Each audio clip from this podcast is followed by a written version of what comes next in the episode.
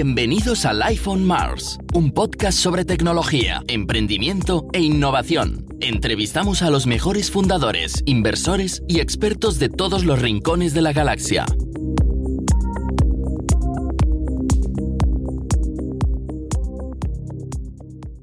Hola, soy Alex, CEO y fundador de Mars Based y estamos aquí en otro episodio de Live on Mars donde vamos a hablar con Alberto Betella, que es conocido por haber sido el CTO de Buddy, por haber pasado por Telefónica Alpha y también por estar en Coa Health, una startup del sector eHealth.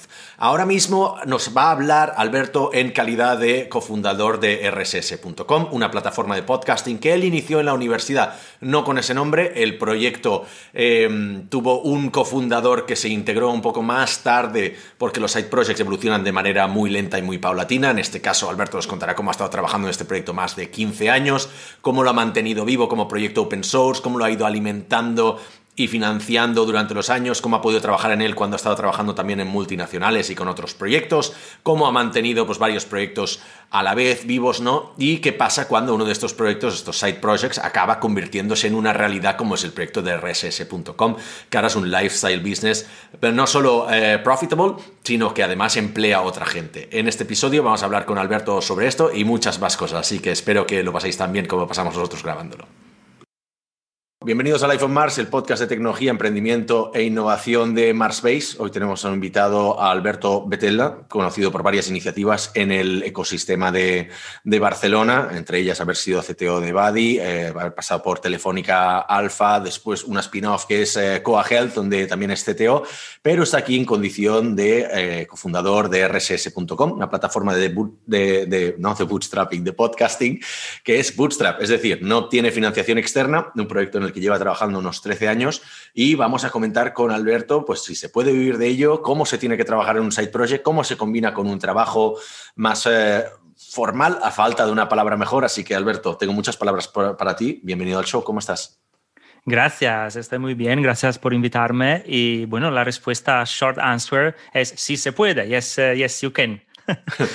Hay una frase que dice que, eh, que los, los, proyectos que, son, eh, que han sido un éxito de la noche al día, ¿no? En inglés se dice mejor, la diré primero en inglés, luego la traduzco más o menos como pueda, que es uh, overnight success took me many years to get it, ¿no? Que es como mi, el, el éxito de la noche al día lleva muchos años de trabajo detrás, ¿no? En este caso, Cuéntanos desde el principio, ¿cuándo empezaste con esta idea? Y luego vamos a entrar ya qué es, qué es la plataforma, con quién la has montado, qué equipo tienes, qué tecnologías. Pero vamos a empezar echando la vista atrás, hasta 2005, si no voy errado, algo así, ¿no? 2005, 2006. Exactamente. entonces, la, la, idea de, de, de, una plataforma para podcasting nació en, eh, a finales de 2005.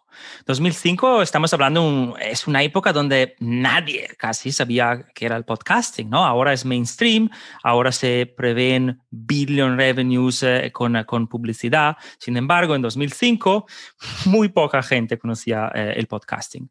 Total, eh, yo era estudiante, estaba todavía en Italia al tiempo, en la Universidad de Bergamo, Bergamo que desgraciadamente se volvió muy famosa, digamos, el, año pasado debido al COVID, ¿no? Fue uno de los epicentros en, en, en, Europa.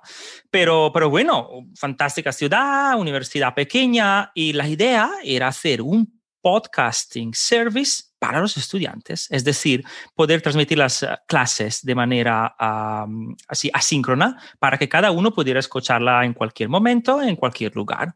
Entonces empezamos a finales de 2005 a pensar en esta idea.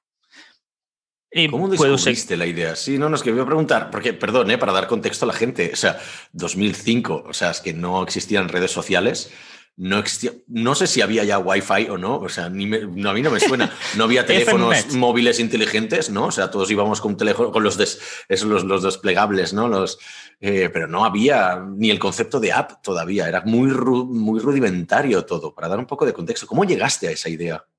Es correcto. entonces, tengo que dar, tengo que dar, sigo, sigo diciendo so, pienso siempre que es en inglés, pero pero es divertido a pensar. Es, como decir, bueno, volvamos a nosotros. Tengo que pensar que, a que dar crédito más que nada a una persona, entonces, en 2005. Yo estaba en la universidad, estaba haciendo el Bachelor of Arts, ¿no? Eh, y básicamente el profesor que estaba siguiendo mi tesis, en Italia haces una tesis, en Italia, total, tenía, tenía que hacer... En Italia, sí, todo, todo al revés, todo, es complicado. Pues entonces el profesor, el profesor que eh, me estaba siguiendo con, con, mi tesis o con quien quería hacer la tesis, un profesor de informática, conociéndome, empezó a hablar de ideas, ¿no? Y dijo, bueno, estaría bien poder hacer un podcast, ¿por qué no hacemos un podcast educational, ¿no? De, educación, donde transmitimos clases, pero preguntemos a Apple. Fue así. Dijimos, vale, preguntamos a Apple, escribimos un mail y Apple dijo, no tenemos ningún tipo de eh, servicio de podcast educational. El año siguiente eh, llegaron con eh, iTunes U, pero al tiempo no había nada.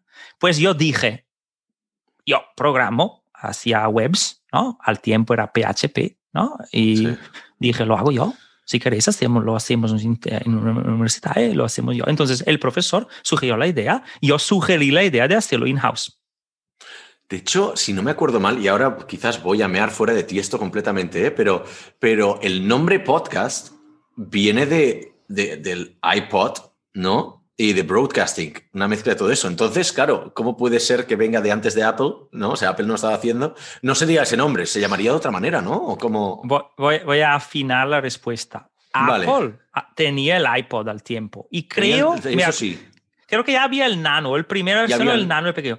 Sí, porque yo tenía el, el, otro, ¿cómo se llama? Sí, yo creo que ya había uno de los, de los, de los había, había, seguro, eso seguro. Exacto, por eso eh, Dave Weiner eh, y Adam Curry, que inventaron el RSS feed para el podcasting, ¿no? Eh, ellos mismos lo llamaron mm. podcasting por el iPod, como dices tú, total. Lo que quiero decir es que Apple creó un device, un, un, dispositivo que permitía leer feed RSS, lo permitía hacer. Entonces permitía el podcasting porque tenían un catálogo de música, ¿no? Tú podías, ¿no? Mm. En el iPod podías eh, grabar tu música desde tu ordenador, pero también con eh, conexión a Internet podías descargar cualquier tipo de contenido audio a través de un feed RSS. O sea, Apple puso el podcasting en el iPod y esto fue lo que lo hizo explotar al principio. Sin embargo, cuando escribimos a Apple, nuestra idea era tener una plataforma para poder publicar tus podcasts, ¿no? sobre todo a nivel educational. Al tiempo, el podcasting era una... Tenías que crearlo tú, tenías que hacer un archivo XML. O sea, un archivo donde tú tenías que poner los tags a los audios, los tags de la descripción. Esto era algo no muy difícil si, si tú entiendes algo de, no, no es ni programación, es un lenguaje semántico, pero tienes que editarlo, un coma, un error eh, de sintaxis no te va a funcionar. No había una plataforma que te permitía subir un archivo audio o video como si fuera una, un archivo adjunto en un email. Esto faltaba. Y preguntamos a Apple, ¿tenemos, ¿tenemos manera para subir clases? Y dijeron, no.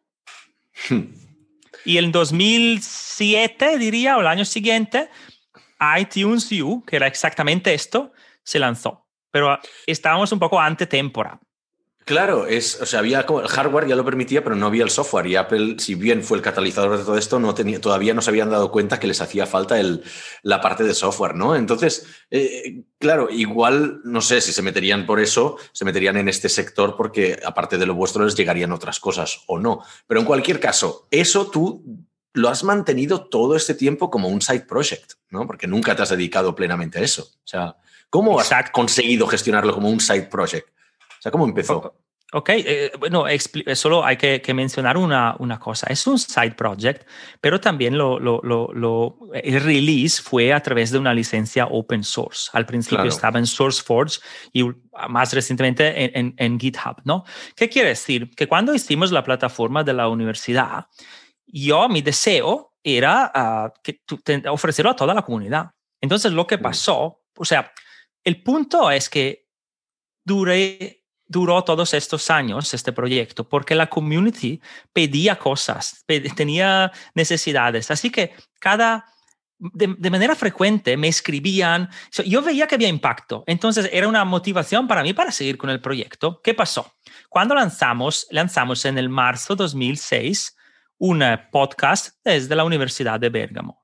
Este podcast era powered by una plataforma que llamamos Podcast Generator. Poca fantasía en retrospectiva, pero bueno. Pero para el, para el SEO sería buenísimo, ¿eh? No, exacto, y lo hicimos. Entonces, la primera versión en SourceForge todavía hay la news del, del abril 2006, donde, donde se dice, esta es la primera versión de Podcast Generator. No hay MySQL, no hay base de datos todavía. Sin embargo, la vamos a hacer. Total, lo lanzamos. Y entonces, e, e, en, paralelo, lo que se hacía en la universidad, lo que fue mi tesis, era el desarrollo de esta herramienta. Y, bueno, la historia de esta herramienta. Durante un año, entre el desarrollo y la tesis, uh, universidades en todo el mundo empezaron a usarlo empezaron a usarlo. Y al final de aquel año, cuando yo me estaba graduando, llegaron cartas físicas. llegaron porque estábamos, em, bueno, eh, me escribían y, y, para, para, porque querían que se soportara la plataforma para, para, añadirle más features, ¿no? Yo la utilizo desde la University of Northern Virginia, desde la Ohio State University, Universidad en Dinamarca, en, en Japón, literalmente, o sea, llegaron cartas de todo el mundo para que se mejorara, se, se, se siguiera desarrollando la plataforma. Pues entonces ahí donde yo dediqué casi un año a la plataforma, me llegó una beca de investigación ahí para trabajar. Vale. Y luego me fui a España, me fui a Barcelona, hice mi máster, hice mi doctorado y en paralelo, los fines, las noches, cada dos semanas dedicaba unas horas para mantener y mejorar aquella plataforma. O sea, que a todos, todos los efectos es un proyecto open source, porque esto está en SourceForce, que ya no sé ni si, no sé si existe como plataforma, igual sí, ¿eh? no, no, no, no la he eh, seguido, pero es verdad que antes era, era súper común. Sí, existe, pero no lo usa nadie. No, sí, bueno. Sí, sí, sí. Eh, y, nada más, o sea, lo que quiero decir es que un poco fui yo, fue la voluntad de, de, de tener este proyecto y de mantenerlo. Pero este, este proyecto se incorporó en Software Bundle como Softaculous, por ejemplo. ¿Qué quiere decir? Que mucha gente que compra el, um, ahora es old fashion, pero un hosting space, ¿no? Ahora vas en mm. Amazon, vas en Google Cloud Platform, pero antes comprabas un hosting space, ¿no? Y la gente que se compra un hosting a veces tiene un panel de control donde hay one click installations, uno de estos bundles eh, se llama Softaculous, está incluido en miles y miles de hosting providers en el mundo. Puso Podcast Generator adentro, tanto como, como WordPress. Hay WordPress y hay Podcast ¿Tú lo sabías? ¿Una acción tuya o...? Lo descubrí porque empezaron a escribirme que Softaculous lo tenía, como ah, actualizo. O sea, todo esto quiere decir que yo, antes en SourceForce y luego en GitHub, tuve cientos, en SourceForce 660 eh, ah. support requests en, unos, en un par de años, dos o tres años al principio. Y estos support requests me daban un poco la... Me encendían la chispa también, si quieres, y creaban un poco la voluntad de, seguir ayudando, porque la, gente lo utilizaba, entonces sientes que tienes impactos. Y por esta razón, hasta 2010, fast forward, 2017, ¿okay? lo estuve manteniendo de manera regular. Al tiempo, o sea, ya, ya estaba en body. O sea, para quedarte una idea. O sea, ya había acabado un PhD y había entrado en el mundo de startups. Y, que no es nada, ¿eh? acabar un PhD. que casi nada. vale, entonces, entonces había atracción porque además no solo es que tuvieras usuarios, pero por lo que me estás diciendo, te escribían universidades, te escribían entidades de, categoría, ¿no? Entonces, claro, ¿cómo priorizas? Ahí tienes request de un usuario random que decide utilizar tu software, pero luego te vienen un grupo de 20 universidades por decir algo y te piden cosas. Ahí, ¿cómo hacías la gestión de expectativas sobre todo de ellos? Eh, tengo que decir que antes de eh, entrar full throttle en el mundo de startups, no estaba no era muy bien organizado sobre mi, con mis respuestas. Entonces, no, ni, me lo, ni me lo había planteado al tiempo. O sea, estaba, haciendo, estaba haciendo antes un máster, luego el PhD, ¿no? Había cambiado de, de país, si te, amigos nuevos, entorno nuevo. Entonces, lo que hacía, iba a picos. ¿Qué quiere decir? Eh, tenía un fin de tranquilo, me llegaban, eh, eh, digamos, requests o, o, emails y contestaba. ¿Qué quiere decir? Que no privilegié los, los más grandes, simplemente depende del tiempo que tenía. Pero contesté a todos, como Take Pride, que ah, durante más de una década contesté a todos, todos. Y esto solo... ¿eh? Sí, sí, eso quizás es el, el, take home message, o sea, el punto crucial aquí para mí es que este proyecto fue antes mi tesis, pero se convirtió en una pasión y la pasión se fomentó, o sea, y la comunidad fomentaba esta pasión regularmente porque me recordaba que tenía impacto, que la gente lo utilizaba. Y el customer service, el response, o sea, feature request o support request, me ayudó también a hacer un UX research de más de una década. O sea, yo que no soy podcaster, de hecho, pero hablé con cientos de podcasters y después de una década eh, ya sé lo que quiere un podcaster. O un podcaster que empieza y que quiere, sé exactamente cuáles son las cinco features que necesitas. Luego habrá 50. Pero si tú te enfocas en aquellas, es ahí que es la clave donde, donde creas una, una, una user experience eh, eh, excepcional. Total, Customer Service me sirvió para hacer user research sin, sin saberlo. Fast forward, entonces hagamos fast forward porque al final podemos estar aquí hablando de cómo te entraron las, las, las, las requests y todo eso. Y cómo es que hay tantos años que casi me interesa más en el punto en el que estamos ahora, ¿no? Que es el punto en el que, o igual hace un par de años, no sé cuándo hiciste un punto de inflexión, decir, vale, esto ya tiene tanta comunidad, tiene tanta tirada que tengo que invertir en ello. O sea, no hay capital externo, pero sí que dijiste, es que esto es un proyecto ya bootstrap. Entonces, ¿en qué momento, primero en qué momento empezaste a cobrar por el, por el servicio? ¿Fue desde el, no fue desde el principio, entiendo, pero ¿en qué momento decidiste cobrar por el servicio y cuándo llegó a ser profitable? 2018, enero, cobramos desde 2006. ¿Qué quiere decir? En realidad yo lo hacía como hobby, ¿no? Eh, en el verano 2017 me llegó un mail, me llegó un mail de mi futuro socio en... en Ahí todavía era gratis. Sí, sí, sí. Todavía es gratis. El proyecto existe, ah, está ahí. Sí, sí. sí. Lo, lo, que pasa con el proyecto es que en 2019 lo he pasado más a la comunidad y ahora una persona, eh, eh, se llama Emil y es alemán. Mm, y no sé mucho de él, que está gestionando el codebase. Y yo soy un stakeholder del proyecto de Podcast Generator, sigue ahí. Pero es ahí que hubo la bifurcación donde yo empecé a decir, vale, vamos a ver si podemos monetizar esto. Fue, tal, fue así es verano o otoño de 2017 y me escribe Ben, que es mi actual socio en esta empresa. Y Ben me dice, me escribe ben arroba rss.com.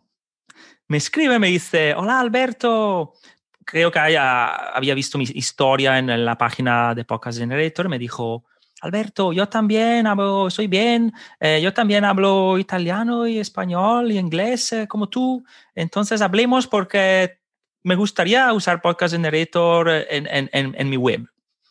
Mi respuesta fue, hola Ben, eres el propietario de rss.com. Tal cual. ¿eh? Como, too good to be true, ¿no? No, no sé, o sea, yo soy fan de, soy un poco nerdy con los domains. Por ejemplo, tengo un dominio de cuatro letras. tengo, mío.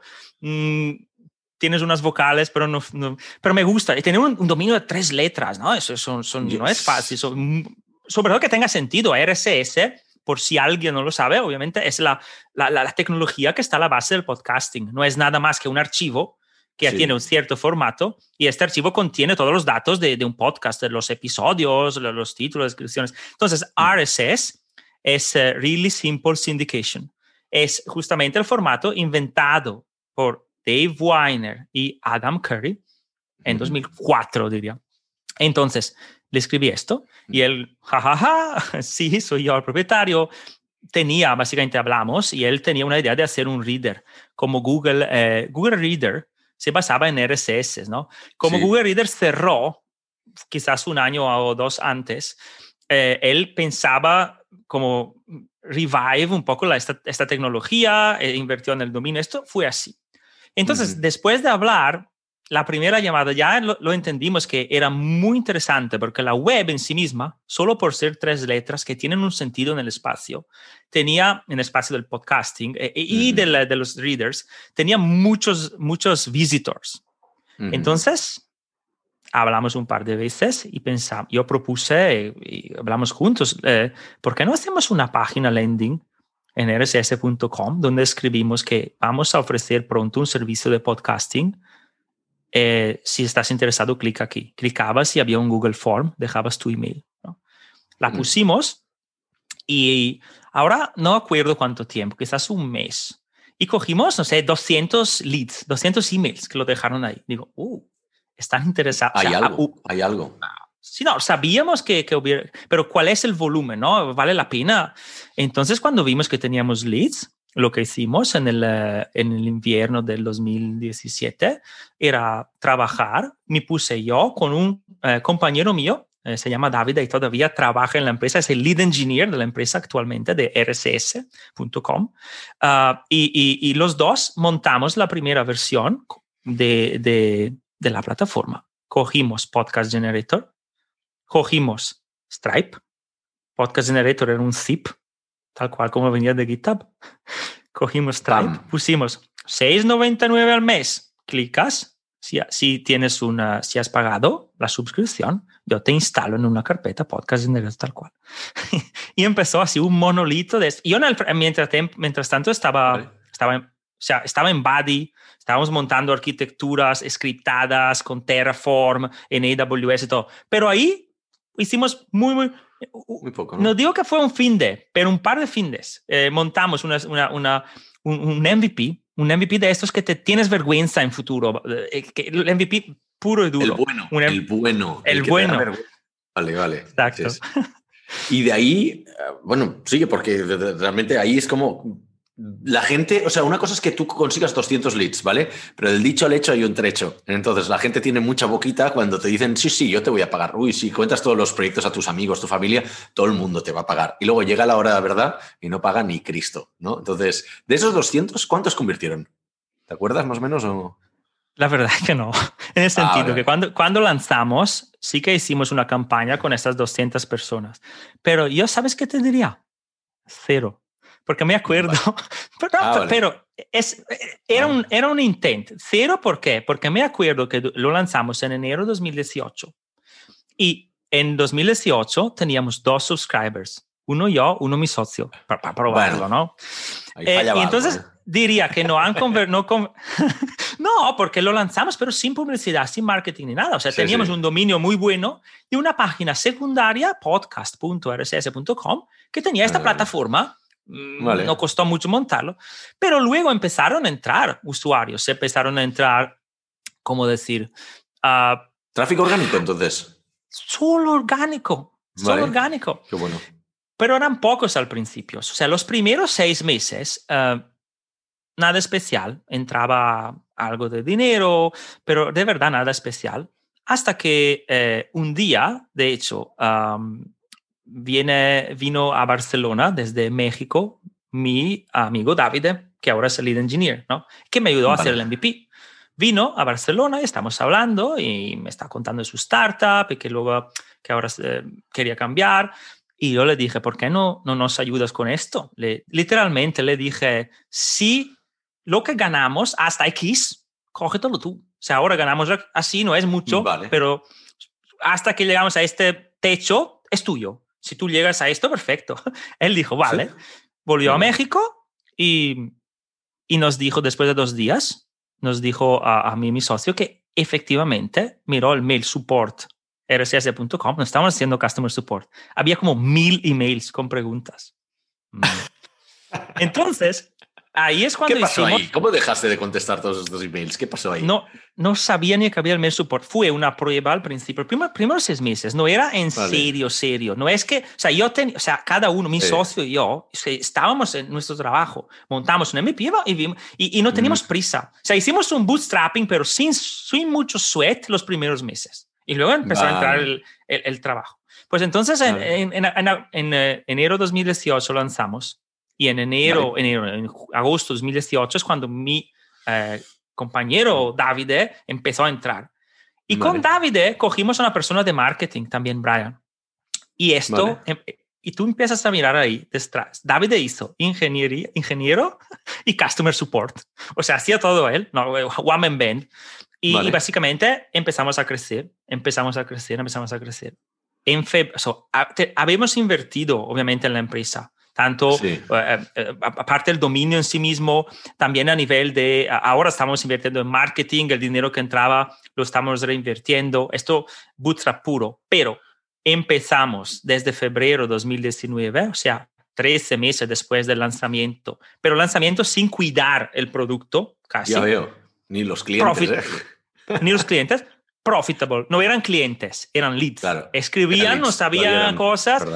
¿sabes? Entonces, eh, es, nos volvimos serios después de seis meses, de, enero a agosto no hicimos mucho, pero crecía. En agosto empezamos a dedicarle dos personas, David y Brian, y empezó a Skyrocket. En 12 meses, desde entonces, creció el 14.000%. 14.000%.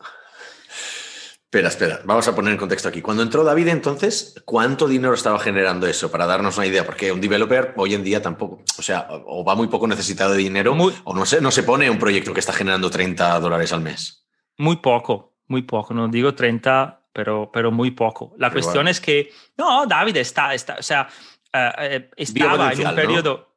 ¿no? ¿no? le veía potencial y podía invertir un poco de tiempo, un par de meses para ver cómo iba.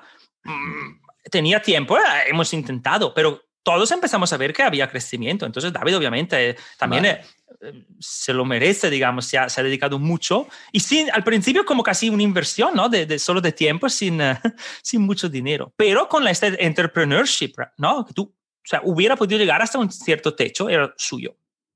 Vale, es interesante. Antes de, antes de entrar entonces en temas de más de número o qué posición estáis ahora, hay una cosa que la has pasado muy brevemente, pero me gustaría comentarla. Es, entonces, ¿cuándo fue la primera vez que te viste en persona con tu socio, Ben? Porque te llegó un email, pero ¿cuánto tiempo tardasteis en conoceros en persona? Me encanta la pregunta porque nunca nos vimos en persona. ¿Todavía, no os habéis visto en persona?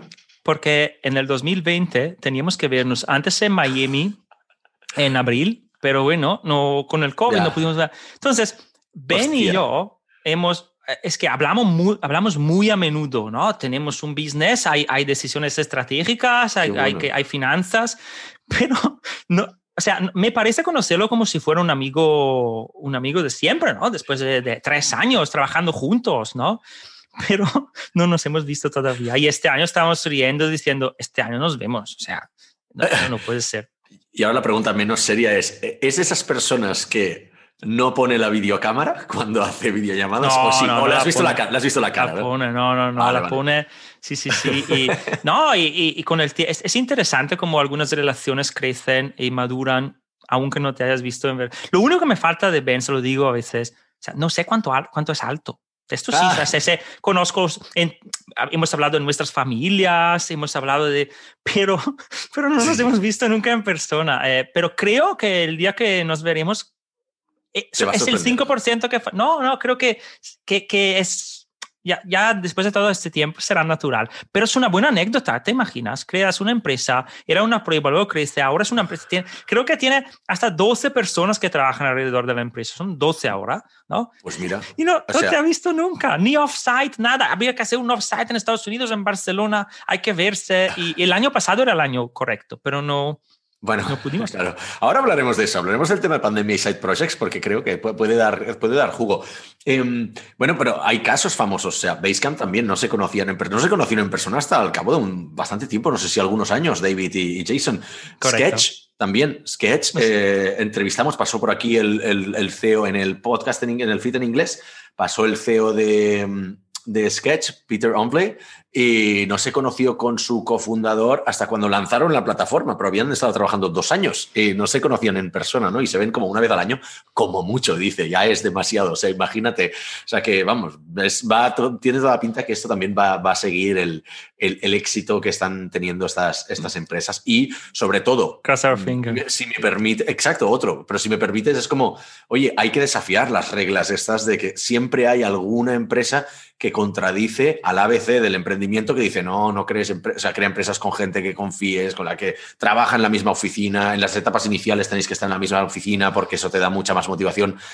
A la mierda todo eso, o sea, no es verdad. O sea, si una cosa nos define, y nosotros, por ejemplo, más veis que es que tampoco seguimos el ABC del emprendimiento y no nos va mal. O sea, Seguir, seguir, los pasos de los demás, perdona, eh, que te, te, estoy dejando hablar, pero digo, seguir los pasos de los demás te llevará hasta donde llegan los demás, quizás. Pero hay otros caminos que todavía no ha abierto nadie y que puedes abrirlos tú, ¿no? Perdona, que te he cortado. Absolutamente. No, no, no. Es que quería entrar cuando hablaste de Mars Base porque soy, soy un gran fan de, de, de los posts, del contenido que escribís, porque yo mismo he vivido dos realidades paralelas. Una, startups, ¿no? Donde son presenciales, ¿no?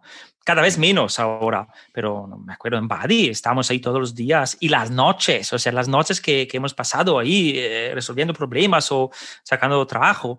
Pero al mismo tiempo tuve este proyecto que, que es un, o sea, no es correcto llamarlo side project porque es mi empresa ahora y va muy bien y es un, estoy, estoy, orgulloso de ella. No es algo que hago solo cuando tengo tiempo. Ahora estoy muy contento y veo que, que está creciendo.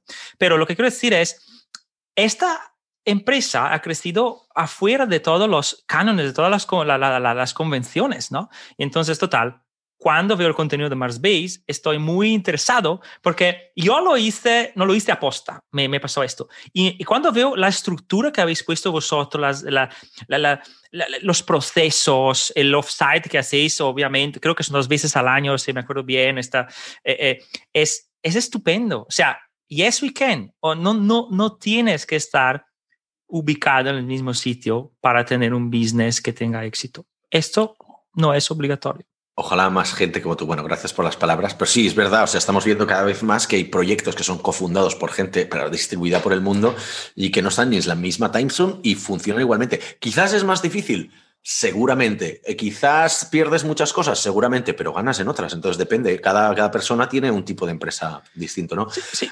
dime, dime, dime que te iba a entrar en tema de pandemia, pero vamos a. Pero, pero solo creo que el éxito nuestro ha sido sí. también porque no teníamos urgencia al principio. Como te claro. conté, los primeros seis meses, keep it easy. Tú tienes el dominio, yo tengo la tecnología, lo unimos. Vamos a ver qué, cómo va. Pero cada uno tenía, tenemos mucho, o sea, no, no, no, no estamos enfocados 100% en, en, este tema. Entonces tuvimos el tiempo de conocernos, tuvimos tiempo para conocernos también, aunque no estuviéramos en la misma oficina. No teníamos esta urgencia de vivimos de esto, tenemos que sacar dinero mañana. Es un gran punto porque los proyectos Bootstrap y los lifestyle business al final son muy, muy, muy parecidos. Son dos cosas enteramente distintas, pero uno de los, creo, una de la parte del éxito de proyectos uh, Bootstrap es que no tengas la necesidad de vivir de ello. O sea, algunos te dicen lo contrario, dicen, no, el hambre agudiza el ingenio. No, es una mierda, no es verdad. O sea, eh, o puede ser verdad, pero yo creo que muchos de estos proyectos al final lo que es, llevan como un cierto tiempo de maduración en el que como tú no tienes prisa, quizás trabajas en mejores condiciones, con tus mejores horas, más descansado y puedes esperar a la oportunidad. La oportunidad quizás no está ahí, pero puedes esperar, ¿no? Entonces, en ese sentido, te doy, te doy toda la razón. Eh, de, dinos ahora, ¿en qué punto está RSS? Si puedes compartir, ¿qué métricas nos puedes compartir? Eh, nos gustaría que dieras un poco de volumen. Has dicho 12 personas involucradas en el proyecto. ¿Qué factura, por ejemplo? ¿O qué tipo de gastos tenéis? ¿Qué estructura hay? No sé, lo que puedas contarnos. Bueno, puedo decir que este año, o sea, en 2020, la facturación, o sea, bruta, ha llegado sí. al millón de dólares. Toma y entonces está muy bien. Obviamente, casi, yo diría que casi todo, para que se entienda, va, mm. eh, se reinvierte en la empresa para, para crecimiento, porque hay mucho, mucho que hacer. Podría contar un poco más después. Pero mm. básicamente la empresa rss.com es un spin-out de, de, Podcast Generator y es una plataforma donde tú te, tú te registras. El primer episodio de podcast es gratis y es un hosting, un alojamiento de podcast que tiene varios servicios como estadísticas, te ayuda a distribuirlo en Spotify, Google Podcast, Amazon Podcast, Apple Podcast. Entonces, en un lugar, tú subes tu contenido y se distribuye.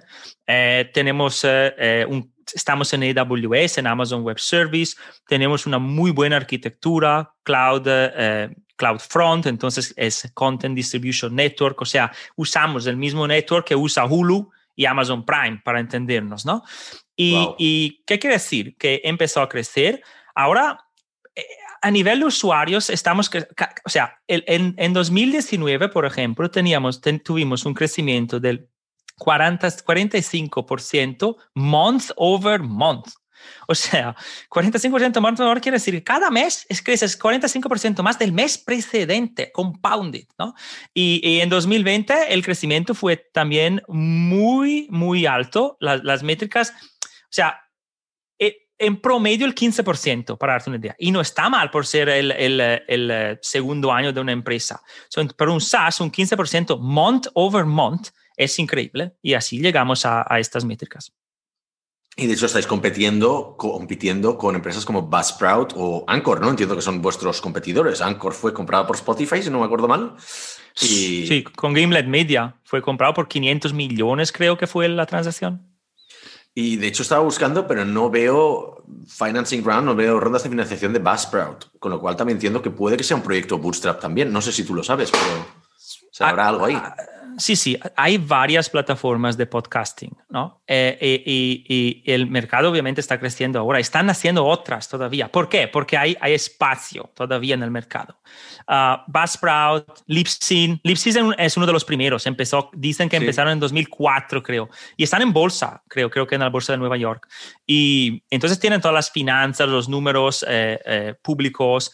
Y lo que quiero decir es que hay muchas plataformas competidores y, pero, sin embargo, creo que este mercado, eh, la, la, la, gracia en este mercado es poder captar el tipo de usuarios que, que, que, que más, eh, digamos, uh, puede apreciar el tipo de user experience que ofreces. Déjame explicar en, breve. Simplecast, Buzzsprout, hay muchos. Sin embargo, lo que hicimos nosotros, el design que se hizo, está basado en todo el aprendizaje de más de una década con Podcast Generator. Quiere decir que nuestro proceso de onboarding son dos clics, dos clics. O sea, pones el mail, entras, creas el podcast, título, descripción, todo opción, todo lo que no tiene que ser obligatorio en los formularios es opcional. Next, next y bam, tienes tu podcast, tienes tu feed RSS, listo para ir en Spotify, listo para ir en Google, en Apple. Ah, entonces, ¿cómo captar? ¿Cuál es la estrategia ahí? La estrategia, la razón del éxito es que hay nichos. Actualmente estamos enfocados, comparado a otros, en los que empiezan. ¿Por qué? Porque es la mejor UX que tuvimos, user, eh, o UX Research que tuvimos con Podcast Generator. Empezaban, escribían por, por haciendo preguntas, profesores, instructores, iglesias, mucha gente lo llama Godcast, hay, hay muchísimas instituciones religiosas que transmiten sermones. Sí, sí. Uh, entonces, ¿qué pasa? Hicimos una plataforma donde tenemos un blog y el blog tiene contenido original, curado. Tenemos Ashley y Brian que escriben este blog ahora en el equipo. Y este contenido está tuneado para personas que quieren aprender. ¿Qué es un podcast? ¿Cuáles son los micrófonos mejores? Tiene sentido. O sea, captamos casi, casi la mayoría de los, usuarios que captamos, yo diría el 70%, es orgánica y viene del blog. Y es gente que quiere crear un podcasting, no gente que tiene un podcast de 10 años y quiere expandirse a 100 millones de downloads al día y necesita enterprise. Vale.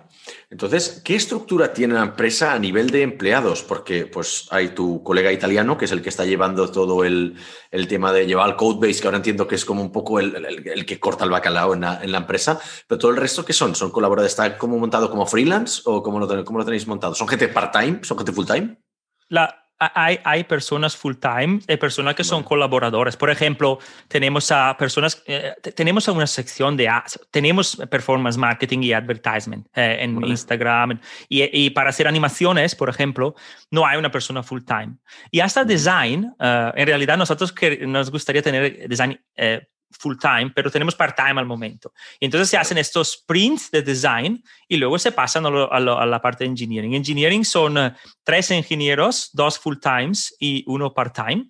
Ah, y es, vale la pena mencionar que en enero 2018 se lanzó el MVP, Monolito, pero ah, en enero del 2020 se lanzó la nueva plataforma en Amazon, o sea, rediseñada, o sea, el producto que yo definiría el más profesional, más de verdad, o sea, no MVP, empezó en enero 2020. De hecho, me acuerdo vacaciones de Navidad, así, invertir tiempo también en organizar el trabajo y asegurarnos que pudiéramos lanzar ah, en, en, tiempo para, para el nuevo año. La razón por la que preguntaba es porque tradicionalmente los negocios basados en Venture Capital lo que buscan es maximizar su headcount, ¿no? El número de empleados que tienen, porque por cada empleado luego crece la valoración de la compañía y más si son empleados técnicos, con lo cual tienes plantillas más hinchadas y no les importa porque tienen, digamos, crédito de las rondas de financiación que van a ir haciendo y les interesa tener muchos developers para probar muchas cosas y que crezca la valoración de la compañía y seguir un poco con el, círculo vicioso de la, de la, financiación. En cambio, en proyectos lifestyle business o barra bootstrap como el vuestro, no necesitas tener personal fijo porque sabes que no van a estar todo el tiempo haciendo cosas de valor, ¿no? O sea, y puedes maximizar profit, por ejemplo, puedes maximizar otras cosas. Eh, Entonces, sí. ¿cómo lo pensáis vosotros? Eh, es, es, interesante, es interesante el, discurso. Yo creo que depende del use case. O sea, por ejemplo, he estado en mi caso uh, en Badi como CTO y ahora CTO de Coa Health, ¿no? Y hay venture capital detrás. Sin embargo, las plantillas son más amplias, 60 personas, en Bari creo que eran 100, no, no, cuando, cuando estaba yo.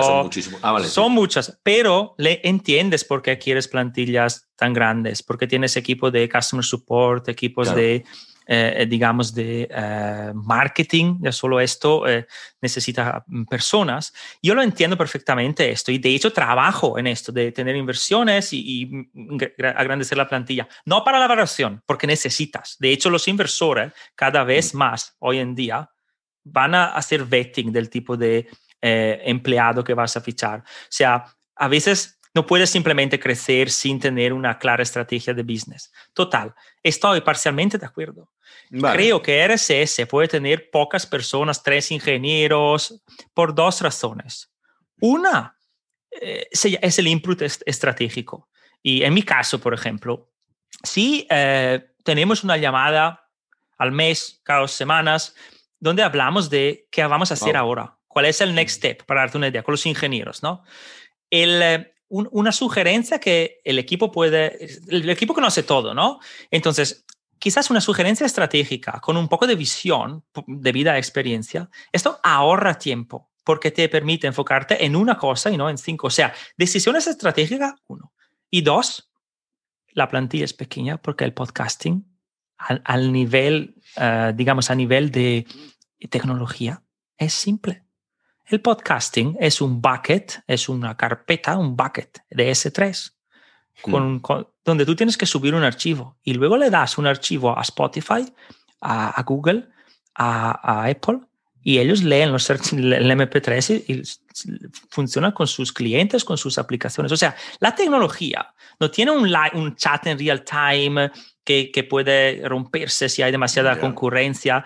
Mm, no, no, hay, no, hay no, bueno, hay streaming de audio, pero lo o sea, con, con servicio. Eso, servicio managed, ¿no? O sea, no tiene sentido reinventar la rueda. Si Amazon me ofrece mm, eh, un, un, Content Distribution Network que tiene 222 locations en todo el mundo, no dos, porque yo no puedo competir con esto y hacerlo yo in-house y poner un servidor en mi casa. Uso Amazon y me ahorra básicamente 20 ingenieros. También es, hay que pensar que la tecnología es muy apta para tener un team más pequeño. Y va bien, porque de hecho eh, a mí ya me gustan más estos, estos negocios que son de, equipos pequeños pero muy optimizados. O sea, el ejemplo más paradigmático siempre ha sido WhatsApp, ¿no? Que, que tenían como, no sé si tenían un billón de usuarios con 10 ingenieros. Y dice, hostia, el ratio ingeniero por usuario, que es algo que se tendría que, bueno, que quizás ya se calcula a ciertas medidas, ciertos tamaños de, empresa o para ciertas rondas de, de financiación muy avanzadas, pero parece que antes de eso sea muy importante tener cuantos más developers mejor, por lo que dices tú, por probar, por probar nuevas tecnologías, por hacer side projects, por, para estar preparados para pivotar, para tener gente que va formando a los demás, porque sabes que tienes una gran rotación por la valoración. O sea, hay muchísimos factores, no solo de la valoración, como he dicho yo, pero llega un punto que hay empresas como WhatsApp en ese momento, o Instagram también en su momento, pues que no eran, eh, creo que eran seis personas en el momento que vendieron a Facebook. Mailtrack, sin ir más lejos, aquí en Barcelona, tiene un equipo de 11, 15 personas igual estarán facturando más de 5 millones. O sea que realmente es, una, es un muy buen ratio, ¿no? Decir, hostia, realmente puedes conseguir, ya no solo por, el no, por, los beneficios, sino a nivel cultural, que quiere decir que no tenemos que inflacionar el mercado fichando más gente de la que necesitamos, porque luego pasan cosas como lo que hemos visto de pues el and Talent o Fiverr de, turno que luego tiene que echar al 80 o 90% de su plantilla porque ya no tienen, uy, ya no necesito tantos developers. Y, pero ya, mientras yo ya he hecho y he causado el daño de inflacionar el mercado y subir los precios y picar los developers a otras empresas, ¿no? ¿Cómo lo ves tú? Eh, es un tema muy fascinante. Sí, no, y estoy de acuerdo contigo sobre el hecho de que hay, es mi sweet spot también, en el sentido de que una empresa pequeñita pequeñita que saca mucho, mucho, saca tecnología, features rápidamente. Pequeñita no quiere decir dos, pero una empresa de 10 personas puede hacer muchísimo. El problema, que es un good problem to have, cuando crece, es que tienes que añadir más procesos. Es eso. Entonces, para mí, yo también de, de mis experiencias pasadas, ¿no? Me acuerdo cuando éramos 10, ¿no? Cuando éramos 10 personas. Mm, obviamente cuando eres más y tienes una, una organización de procesos bien planteada, bien, bien, bien diseñada, vas mejor, puedes hacer más cosas en paralelo, pero hay un sweet spot donde hay unas 10 personas en una empresa, donde las decisiones las tomas como pam, pam, ¿ok? Sí. Hagámoslo. Hagamos, en RSS faltaban las estadísticas, ¿no? Estadística la, la, la, la, piden los podcasters, pero es complicada la infraestructura. Tienes que crear un, un, data lake donde, que, que, donde, donde están todos los logs de descargas de cada, cada descarga está ahí con una línea. Luego quieres ponerle una capa encima para curar estos datos, ponerlo en un warehouse, luego crear una API que te lea los datos, te enseña la estadística, básicamente para decirte cuántos subscribers, cuántos downloads eh, tienes y de dónde vienen es un gran trabajo. Y ahí fue como, vale, uno, eh, dos ingenieros, eh, uno se ocupa de la parte de data crunching, el otro se ocupa de la API y bam, se sacó. O sea, esto es un proyecto que en otras empresas hubiera tardado 10 veces más, simplemente porque... Claro. O sea, lo que quiero decir, es más fácil tomar decisiones y, y y nada más. Y cuando una empresa crece sobre los 20, 25 personas, siempre, siempre empieza a ralentizar, porque todos piensan, ahora crezco, luego no hay un boarding que hacer, hay más meetings, y por eso digo, el switch, el tener un la empresa de RSS va con un Trello todavía, con el product oh, manager que mueve las cartas, con un Trello y un Kanban, y poca gente que pero con muchísimo talento, obviamente tiene que ser seleccionada, con muchas ganas, ¿no? De tener un impacto. De, es, me encanta, porque, porque te quitas un montón de procesos. No, no puede ser así para siempre, eh, para, para hablar claro, pero es el sweet spot para mí. Me divierto hacer cuando veo este tipo de procesos y eh, tan rápidos. No puedo estar más de acuerdo. Contra más pequeña es la empresa, pues más rápido avanzas y probablemente tomes mejores decisiones, ¿eh? porque son más tuyas, más propias. ¿Cómo fue el 2020 para vosotros? Porque yo creo que jamás en mi vida he consumido tanto podcast ni YouTube como en 2020. Entiendo que para vosotros fue positivo a nivel de business, entiendo. ¿eh? O sea, sí, sí, sí, sí, hablamos específicamente del, del, business y de cómo la plataforma ha crecido, absolutamente. Ha, habido crecimiento, sobre todo marzo, abril y mayo, ha habido picos de crecimientos muy altos. Nosotros también... Uh, aprovechamos del hecho de que muchas más personas estén en casa para ofrecer nuestros servicios eh, con descuentos. No, lo, no hicimos mucha publicidad a esto, no nos gustaba la idea de decir, mira, sí, pero básicamente lo que, lo que hicimos, eh, por ejemplo, hicimos una promoción con Soho House internacional, nos fue muy bien. Entonces, de todo el mundo en Soho House ofrecíamos eh, rss.com ofrecimos tres meses gratis eh, y, eh, y, nada, y, básicamente la cuestión fue, mucha gente nos escribía, teníamos este... Em, en Customer Support teníamos este em, protocolo donde cualquier persona que quería gratis se lo, se lo dábamos. Se le hemos dado ah, seis meses gratis, un año gratis. O sea, crecimos mucho a nivel de usuarios algunos fueron como gratis o con muchos descuentos al principio para poder ¿no? Ah, hacer bootstrapping ellos mismos, pero el crecimiento a nivel de, de, revenue fue, fue muy significativo, desde luego. Tiene sentido, como cualquier servicio de streaming, piensa Disney. ¿Y cómo, ha sido, ¿Y cómo ha sido la gestión de los side projects en general durante, durante la pandemia, porque bueno, si quieres decir cuánto, entiendo que tú esto le dedicas unas horitas de vez en cuando, eh, porque hay gente que tienes más dedicada, si quieres contar más o menos cuánto, cuánto, cuánto dedicas a rss.com y cómo cambió durante la pandemia eso, o sea, ¿le has dedicado más tiempo o menos? O... Yo simplemente decir que si tu eh, vida tiene trabajo, uh, familia, y amigos, salir, ¿no? O, no sé, eh, digamos, entertainment, cine. La parte lúdica de entertainment ha, desaparecido afuera del, del, hogar. Correcto. ¿Qué quiere decir? Que yo no, yo, no, yo no puedo estar sentado y no logro mirar la televisión todo el día. Depende de qué hice la noche antes, y a menos que volví a casa muy tarde, pero, pero pasa cada vez menos. Y todo el 2020 básicamente salí dos veces, o sea, tengo, tengo una app eh, que se llama Life Cycle y que te ah, traquea, sí. te traquea dónde vas y cuánto estás en el trabajo, así. Y en mi 2020 a veces me da un poco de miedo porque abril he salido de casa cuatro horas. O sea, estuve en casa. Entonces, ¿qué quiere decir? He trabajado más porque los fines, muy a menudo, sí que se, se, se puede hacer una buena comida, pero desde si te despiertas a las 8 hasta el mediodía, ¿qué haces? Trabajaba. Ah, o sea, lo, que quiero decir, desde luego, esto también ayudó, pero no creo solo a mí, creo el, entero, el equipo entero, ¿no? Y, el 2020 no, no, fue un, año fácil en general, o sea, por, a nivel profesional tuve varios retos que no tenían nada que ver con, con RSS y, y que salieron bien. Y productividad para mí, 70% más, solo por el hecho de estar en casa y, de, y, de, y del hecho de que a veces mi hobby es también el trabajo, no es bueno decirlo, pero a mí la, la idea de RSS no lo veo como, oh, acabado de trabajar hoy, tengo que llamar a alguien. Me, me, gusta, me gusta saber que tengo mi empresa que está creciendo. No lo mezclo, mezclo, no, no es lo bonito, no se tendría que hacer, pero estando en casa no tenía ni la excusa. Nunca estuve, nunca. No fui a una cena con amigos porque quería trabajar el sábado por la noche. A veces. Pero, no, pero en general, en 2020, como no había cenas con amigos, trabajé mucho más. ¿Y cómo te, te, frenas a ti mismo viendo que llega un momento que la empresa o que el proyecto que pasa de ser open source empieza a crecer, tiene tracción, luego ya lo convierte, que encuentras un socio, em, tienes más tracción, ¿sabes? Llega un momento de super crecimiento, ya pasas un millón de facturación. ¿Cómo te frenas a ti mismo para no decir, pues sabes qué, voy a dedicarme a esto full time? Bueno, eh, eh, eh eso, o sea, esto siempre puede ser una opción, ¿no? Y, claro, ya lo tienes ahí, ¿no?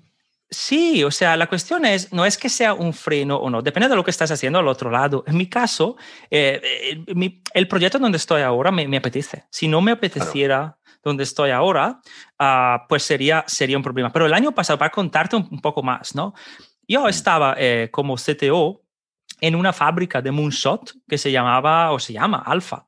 Y Alfa es de Telefónica, entonces un Big Telco, y era un poco el Google X de, de, Europa. Sí. Y en 2020, lo que pasó con, con nuestro Moonshot es lo mejor que puede pasar, lo mejor que puede pasar para un Moonshot, es decir, se gradúa, hace un spin-out desde la, desde la, de la, digamos, la mothership, ¿no? Entonces, Mientras todo esto pasaba con RSS, yo estaba trabajando eh, ¿no? como CTO en, esta, en este moonshot que iba a ser un spin-out. Buscamos inversión, de hecho cerramos 14.1 millones en noviembre. Entonces estuve muy ocupado. Total, me gusta lo que estoy haciendo actualmente. Si no, tendría, digamos, eh, podría dedicarme full time a, a, a, RSS. Simplemente es eso, no hay que frenarse nunca. Tienes que hacer lo que te gusta. Es un lujo, pero también es un lujo porque te lo has buscado. RSS no ha sido una idea que ha venido en un día, o sea, tardó una década, está ahí, está creciendo, encantado y, está bien también estar expuesto a otras realidades. O sea, en Coa Health, yo soy CTO, tengo un rol diferente, pero lo que aprendo en un sitio, o por ejemplo en RSS a nivel de estrategia de SaaS, luego lo aplicas, o sea, es cross-pollination puro.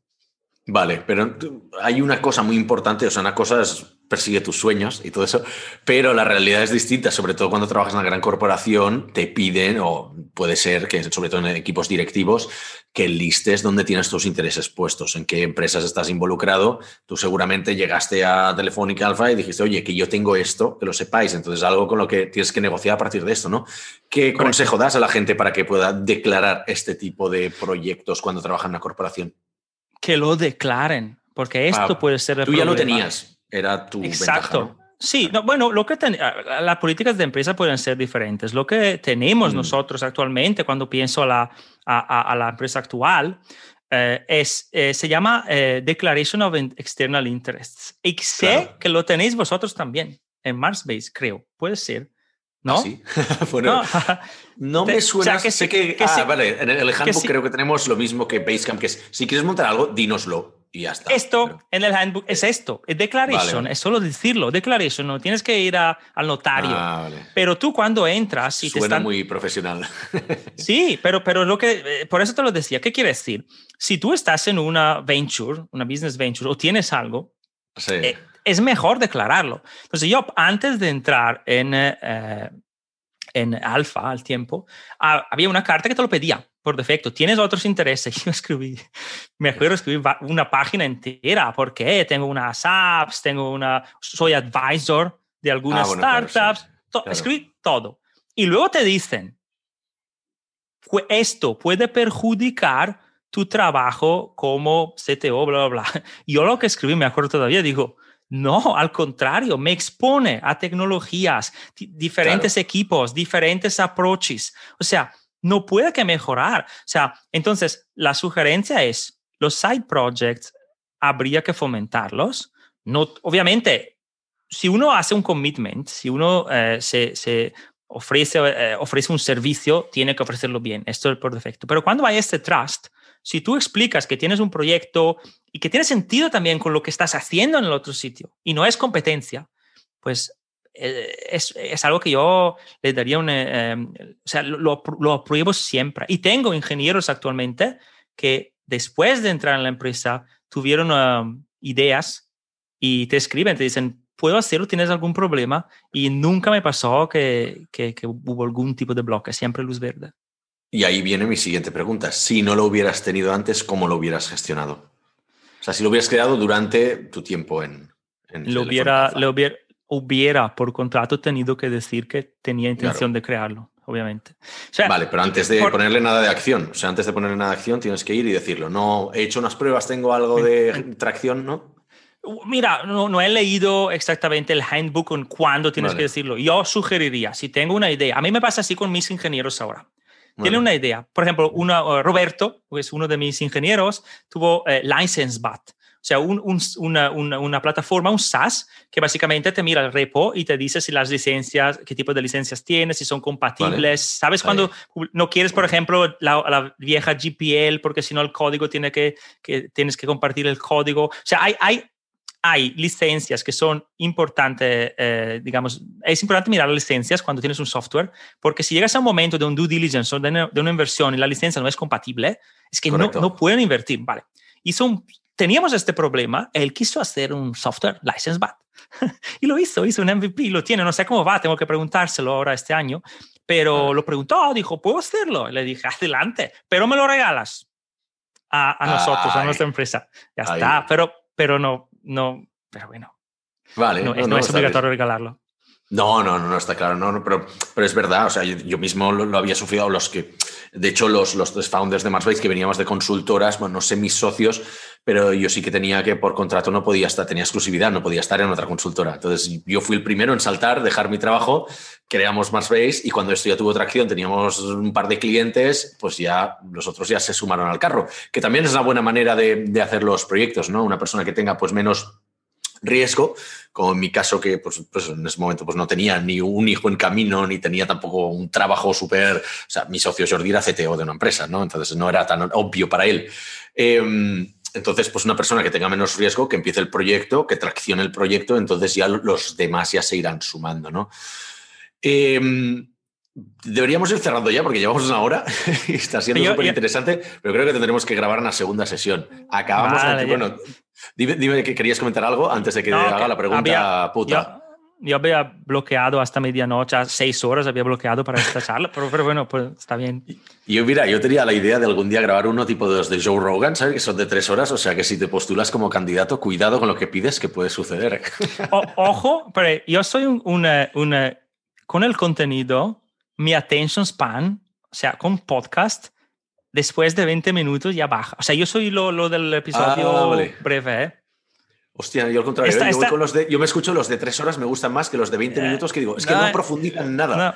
Yo esta entrevista, no sé, seguro escucharla nunca más entera. No la vas a escuchar. No, es broma, es broma, es broma. Pero digo, la, la, la, la, la, eh, me gusta el contenido cortos. Entonces, Sí, no, a mí también sí son súper focalizados. Yo escucho el podcast de A16T, ¿no? de Andreessen Horowitz, que son 16 minutos y entonces explican cosas en 16 minutos, pero solo tocan una. Entonces, ok, y va bien para hacerte un update, por cachar, pero yo quiero profundizar en cosas y me gusta mucho pues, el podcast de Joe Rogan, me gusta el de Tim Ferris, me gusta el de Machine Head, que es de música, pero hace entrevistas de tres horas y, hostia, y tocan todos los temas y son fascinantes. No doy abasto con todos, también debo decirlo, ¿eh? pero tú eres menos, yo no sé si eres más joven que yo, creo que sí, pero eres menos, sí, seguro. Yo 81. y eres Ah, menos millennial que yo. Te explico el por qué. He visto A un ver. post tuyo, creo que has leído el año pasado 33 libros. Sí, 33 libros. sí. Digo, "Joder". Digo, perfecto, o sea, si todos fueran como Alex, o sea, sería ge- genial. Yo no, no, no lo digo con, con, con, con orgullo, al revés, digo, pero libros muy pocos, de hecho he leído a, eh, Angel de Jason Calcanis que me recomendaste tú, pero 33 en un año es que será, eh, eh, sería un récord, ¿no? Entonces Claro. creo que tú eres más de, de, de leer, escuchar. Yo soy mucho más millennial en el sentido que miro una cosa, media horita, o sea, un, un, Claro.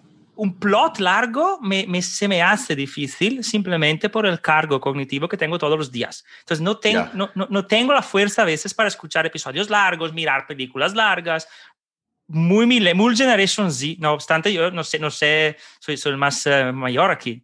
Pero bueno, Hombre, pero aquí estás, claro, pues que tú tienes aquí tienes tus dos trabajos, tienes una, tienes más, quizás más, más, no restricciones, como diría, más obligaciones a nivel, a nivel familiar, también estás de advisor, inversor, con lo cual que haces bastantes más cosas, puede que tenga, tenga algo que ver.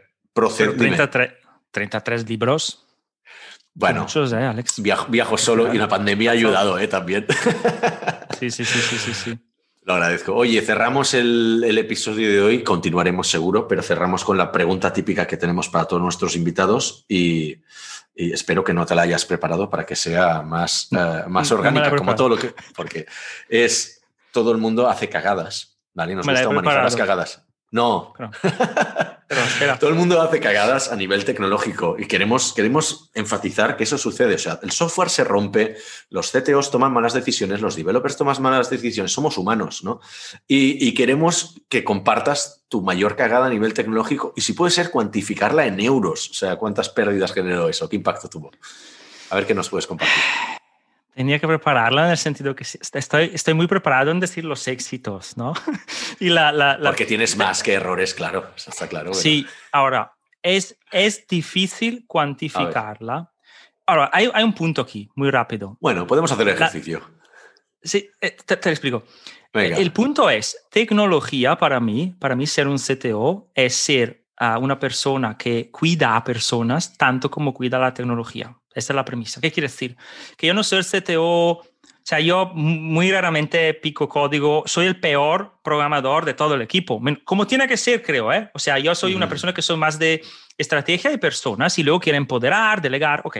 ¿Por qué lo digo? Vale. Porque el- mi cagada, mis errores más grandes han sido con configuraciones de equipos, con Vale. la configuración de equipo. O sea, ¿qué quiere decir? No puedo cuantificar. O sea, sí, downtime a veces ha pasado, pero cosas bastante mínimas porque, mm, bueno, simplemente porque eh, me, me- me enfoco mucho en servicios managed, siempre tengo eh, de- DevOps by design desde el principio, o sea, intento, intento utilizar lo más posible del cloud para luego evitar Vale. tener sorpresas y monitoring, invierto desde día uno en monitoring, entonces tengo, eh, te puedo decir anécdota, pero lo que quiero decir es, por ejemplo, organizar equipos donde tienes data separado de tecnología, pero data está separado, tiene otra persona y, y tú trabajas bien, pero luego hay un ingeniero en data que toca algo y el ingeniero ah, bajo, digamos, ingeniería, eh, eh, no, no, no- hay comunicación.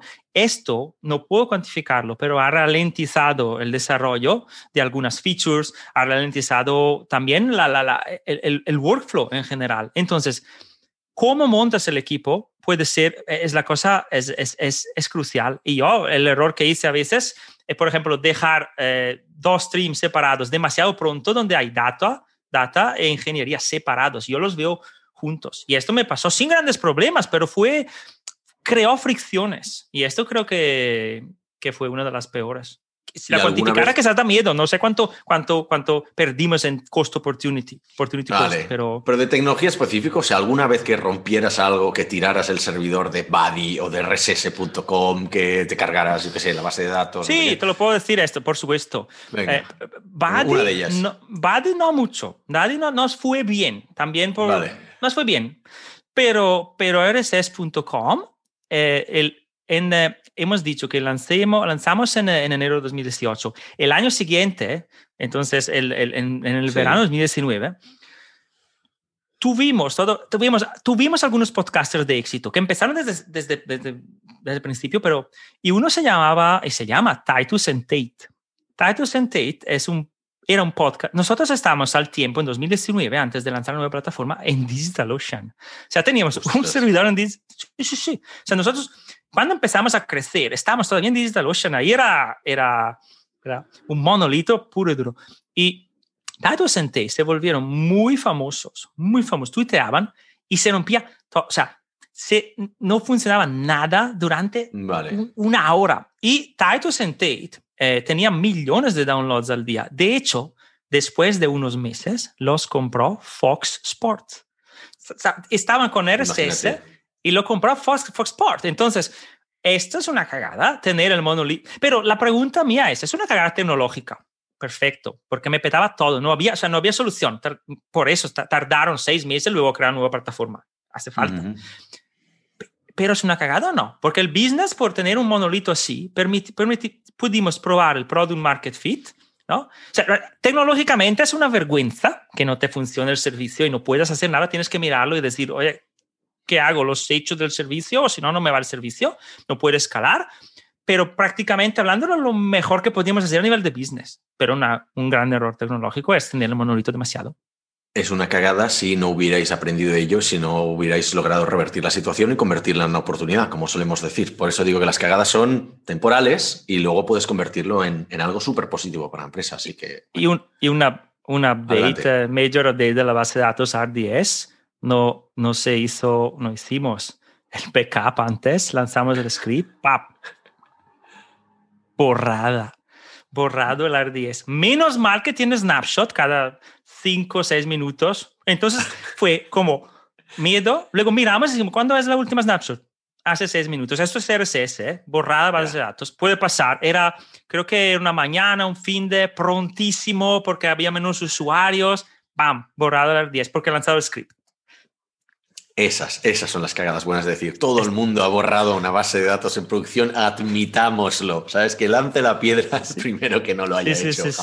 Alberto, un minuto para decir en qué te podemos ayudar a RSS, a Coa Health, a las iniciativas en las que estás involucrado, what's going on in your life y cómo te podemos ayudar.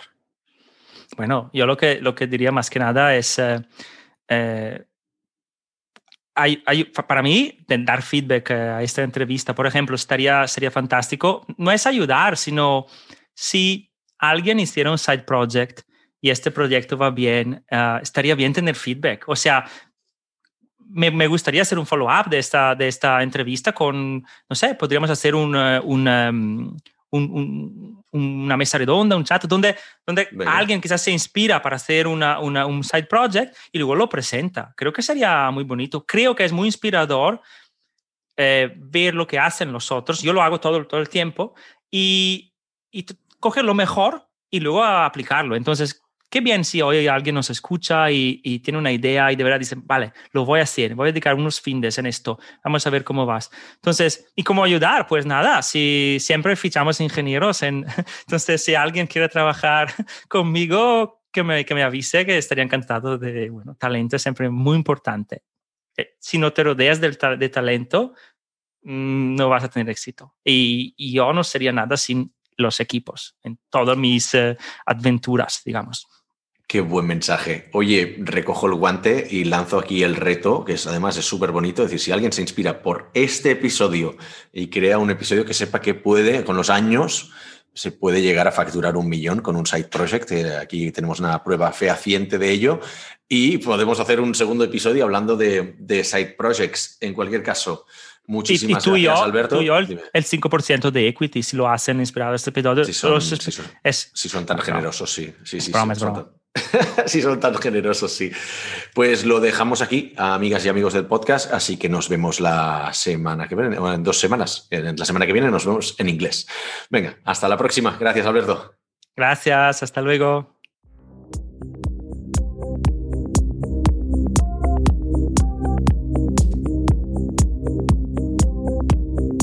Somos Mars Based, una consultora 100% remota especializada en desarrollo web y móvil de Barcelona. Ayudamos a todo tipo de negocios, desde startups hasta grandes corporaciones, a hacer realidad sus proyectos tecnológicos. ¿Y a ti, en qué te podemos ayudar?